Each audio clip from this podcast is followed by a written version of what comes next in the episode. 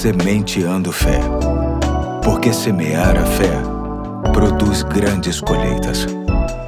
Olá, aqui é o Pastor Eduardo. Hoje é dia 15 de abril de 2022, sexta-feira da semana chamada Santa, início das celebrações da Páscoa, e chamo sua atenção para mais uma mensagem da série Jesus é a nossa Páscoa, que tem como texto básico 1 Coríntios 15, de 1 a 4, que diz: Irmãos, quero lembrar-lhes o evangelho que lhes preguei, o qual vocês receberam e no qual estão firmes. Por meio deste evangelho, vocês são salvos desde que se apeguem firmemente à palavra que lhes preguei, caso contrário, você tem crido em vão. Pois o que primeiramente lhes transmiti foi o que recebi: que Cristo morreu pelos nossos pecados, segundo as Escrituras, foi sepultado e ressuscitou ao terceiro dia, segundo as Escrituras. Hoje quero ler mais um texto bíblico que mostra o quanto a Páscoa é significativa para todo cristão genuíno se encontra em 1 Pedro 1, de 18 a 21, que diz: Pois vocês sabem que não foi por meio de coisas perecíveis, como prata ou ouro, que vocês foram redimidos da sua maneira vazia de viver,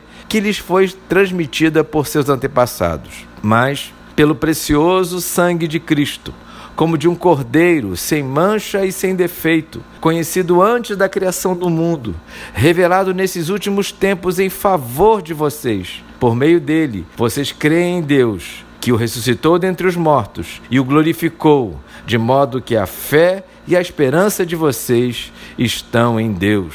A Páscoa cristã é de natureza redentora. Jesus é o nosso autêntico Cristo redentor. Estávamos como que sequestrados pelo pecado, com preço de resgate muito caro, impossível de ser pago por qualquer moeda perecível. Daí, não é muito difícil entender que jamais teríamos condições de resolver esta situação. Foi por isso então que Deus enviou o seu filho Jesus para pagar este resgate. O preço foi de sangue de sangue de um cordeiro puro, sem defeito e sem doença. Tudo dentro do padrão estabelecido pelo próprio Deus no Antigo Testamento. É por isso, e muito mais, que não podemos deixar que os ovos feitos de chocolate, postos por um coelho, tome a nossa mente e nos impeça de viver este tempo de adoração e gratidão. Hoje, sexta-feira, relembramos os momentos difíceis que Jesus passou e é sempre bom lembrar que tudo que ele viveu,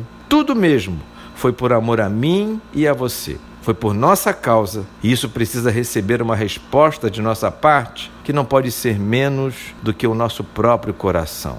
Hoje fico por aqui, bom feriado e até amanhã, se Deus quiser.